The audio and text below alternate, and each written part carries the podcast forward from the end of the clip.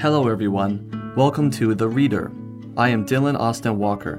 What I'm going to read for you today is Light Up Our Way Forward with Multilateralism. This is a special address by President Xi Jinping at the World Economic Forum virtual event of the Davos Agenda on January 25, 2021. Professor Klaus Schwab, ladies and gentlemen, friends, the past year was marked by the sudden attack of the COVID 19 pandemic. Global public health faced a severe threat, and the world economy was mired in deep recession. Humanity encountered multiple crises on a scale unseen in history. The past year also witnessed the enormous resolve and courage of people around the world in battling the deadly coronavirus. Guided by science, reason, and a humanitarian spirit, the world has achieved initial progress in fighting COVID 19. That said, the pandemic is far from over.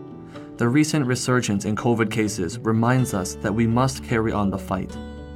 Yet we remain convinced that winter cannot stop the arrival of spring, and darkness can never shroud the light of dawn.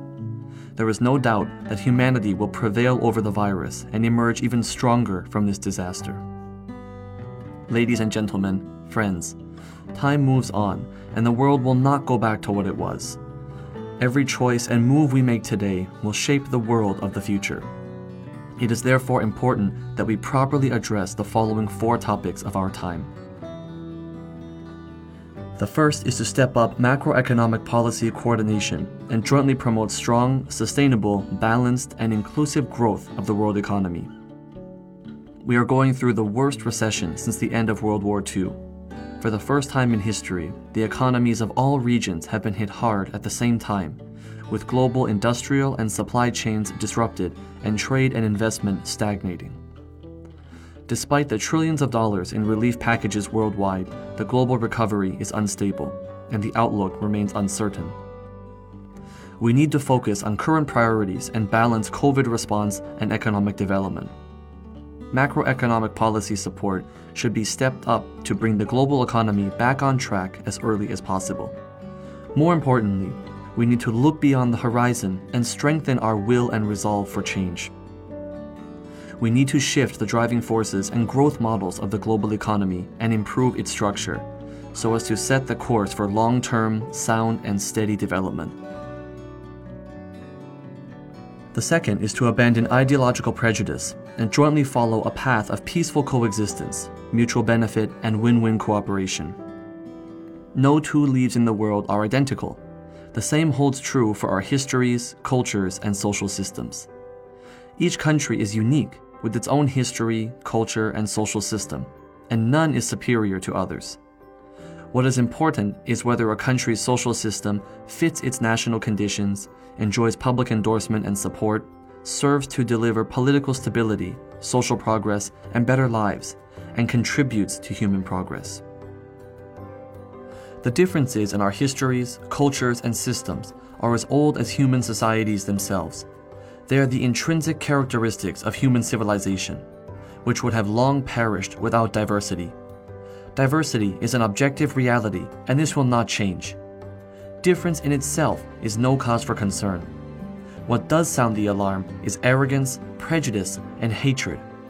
It is the attempt to impose a hierarchy on human civilization or force one's own historical experience, culture, and social system upon others.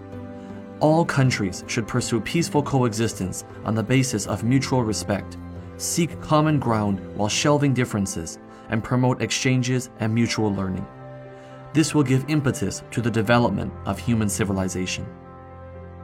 The third is to close the divide between developed and developing countries and jointly bring about growth and prosperity for all. Today, inequality continues to grow.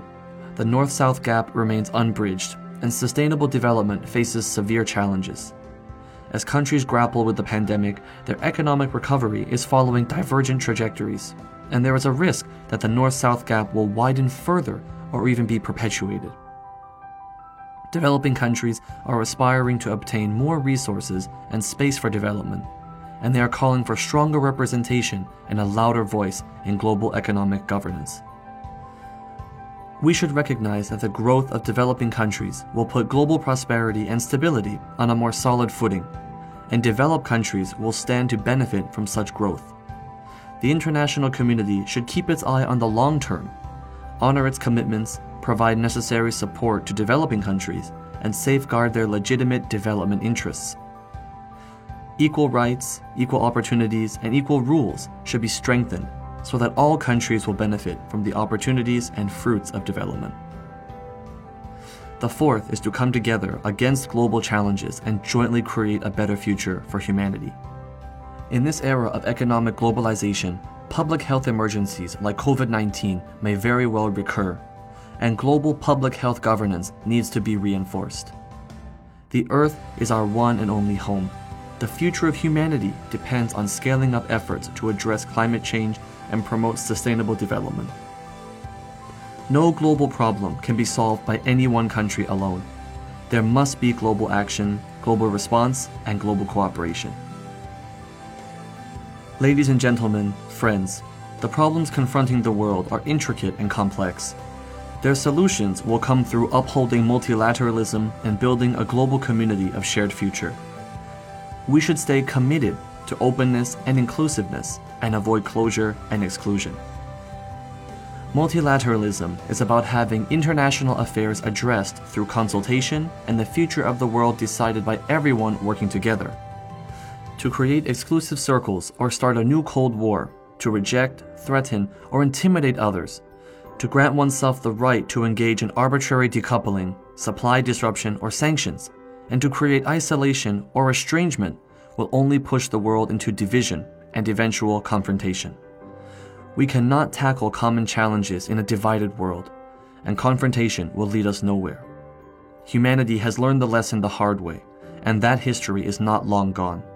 We must not return to the path of the past. The right approach is to act on the vision of a global community of shared future. We should uphold the common values of humanity peace, development, equity, justice, democracy, and freedom.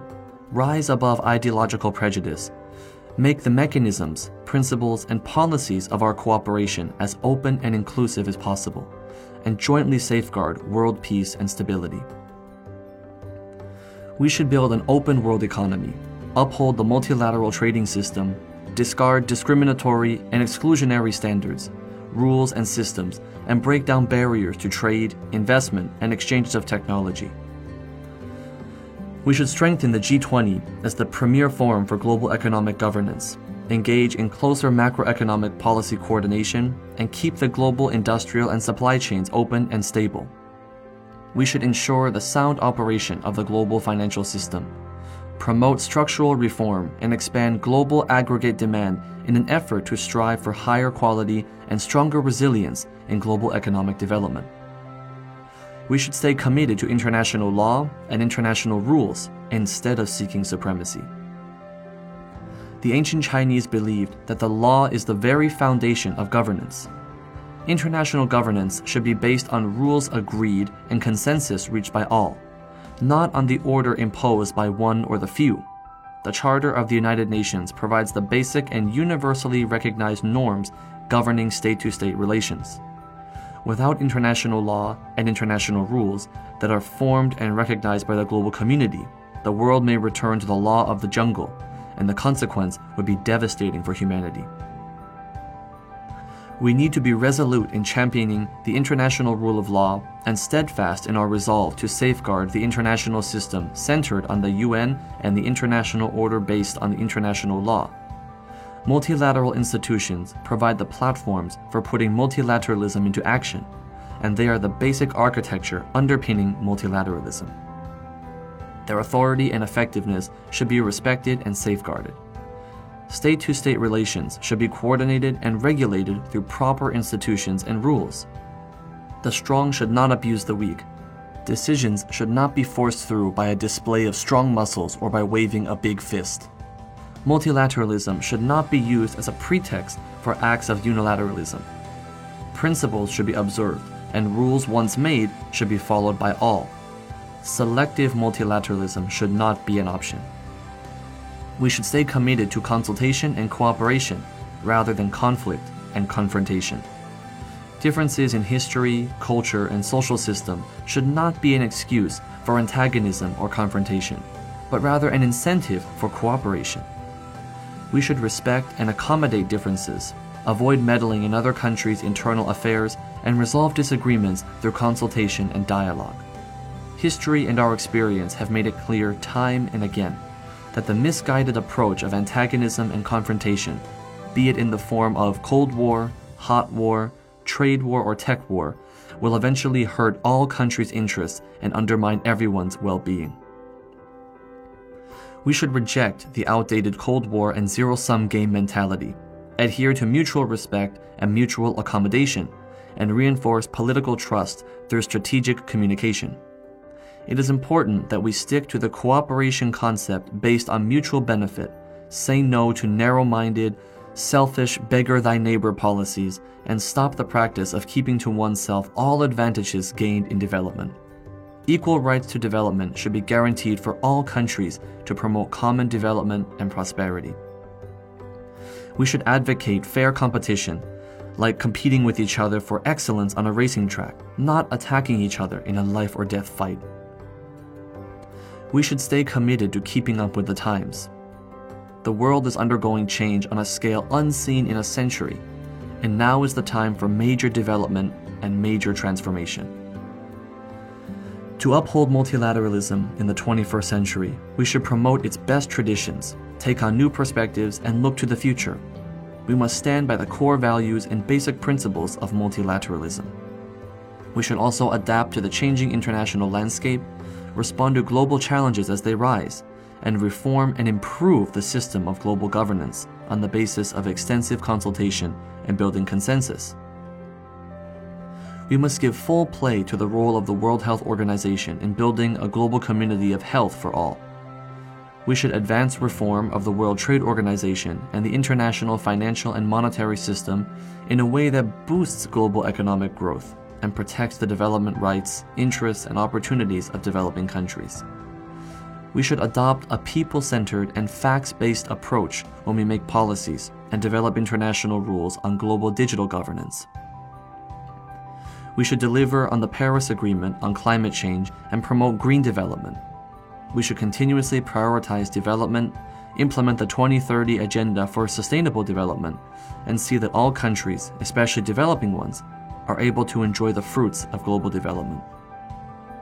Ladies and gentlemen, friends, after decades of strenuous effort by all its people, China is on course to finish building a moderately prosperous society in all respects we have achieved historic gains in ending extreme poverty and have embarked on a new journey towards building a modern socialist country.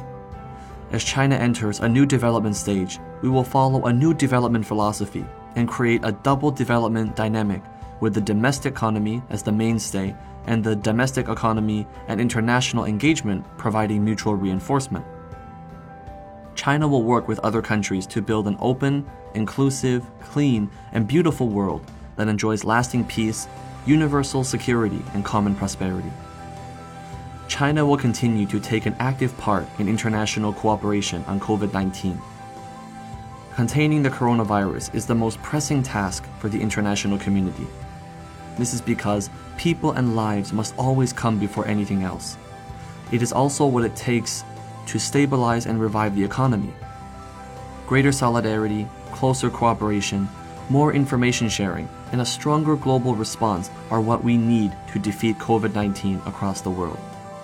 It is especially important to scale up cooperation on the R&D, production and distribution of vaccines, and make them a public good that is easily accessible and affordable for people in all countries. To date, China has provided assistance to over 150 countries and 13 international organizations and sent 36 teams of health and medical experts to countries in need. China is strongly supportive of and actively engaged in international cooperation on COVID vaccines. China will continue to share its experience with other countries, do its best to assist countries and regions that are less prepared for the pandemic, and work to make COVID vaccines more accessible and affordable in developing countries. We hope these efforts will contribute to an early and complete victory over the coronavirus throughout the world. China will continue to implement a win win strategy of opening up, economic globalization meets the requirements of growing social productivity and is a natural outcome of scientific and technological progress. It serves no one's interest to use the pandemic as a pretext to reverse globalization in favor of seclusion and decoupling. As a long standing supporter of economic globalization, China is committed to following through on its fundamental policy of opening up. China will continue to liberalize and facilitate trade and investment, help keep global industrial and supply chains smooth and stable, and advance high quality Belt and Road cooperation. China will promote institutional opening up that covers rules, regulations, management, and standards. We will foster a business environment that is based on market principles and governed by law and meets international standards and we will unleash the potential of the huge China market and enormous domestic demand. We hope these efforts will bring more cooperation opportunities to other countries and add further impetus to global economic recovery and growth. China will continue to promote sustainable development. China will implement in full the 2030 Agenda for Sustainable Development. We will do more on the eco environmental front by transforming and improving our industrial structure and energy mix at a faster pace and promoting green, low carbon ways of life and work. I have announced China's goals to achieve peak carbon dioxide emissions before 2030 and carbon neutrality before 2060. We must make a tremendous effort to meet these targets. We always believe that when the interests of the whole of humanity are at stake, China must step forward, take action, and get the job done. China is already drawing up action plans and taking specific measures to make sure we meet the set targets. We are doing this as a concrete action to uphold multilateralism and as a contribution to protecting our shared home and realizing sustainable development. China will continue to advance science, technology, and innovation. Science, technology, and innovation are the key engines for human progress. They are a powerful weapon to overcome many global challenges, and they provide the only way for China to foster the new development dynamic and achieve high quality development.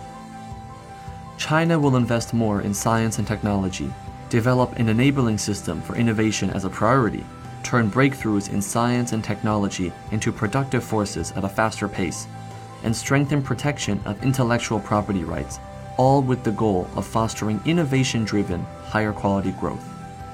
Scientific and technological advances should benefit all of humanity rather than be used to curb and contain the development of other countries. China will be more open in its thinking and actions with regard to international exchanges and cooperation on science and technology.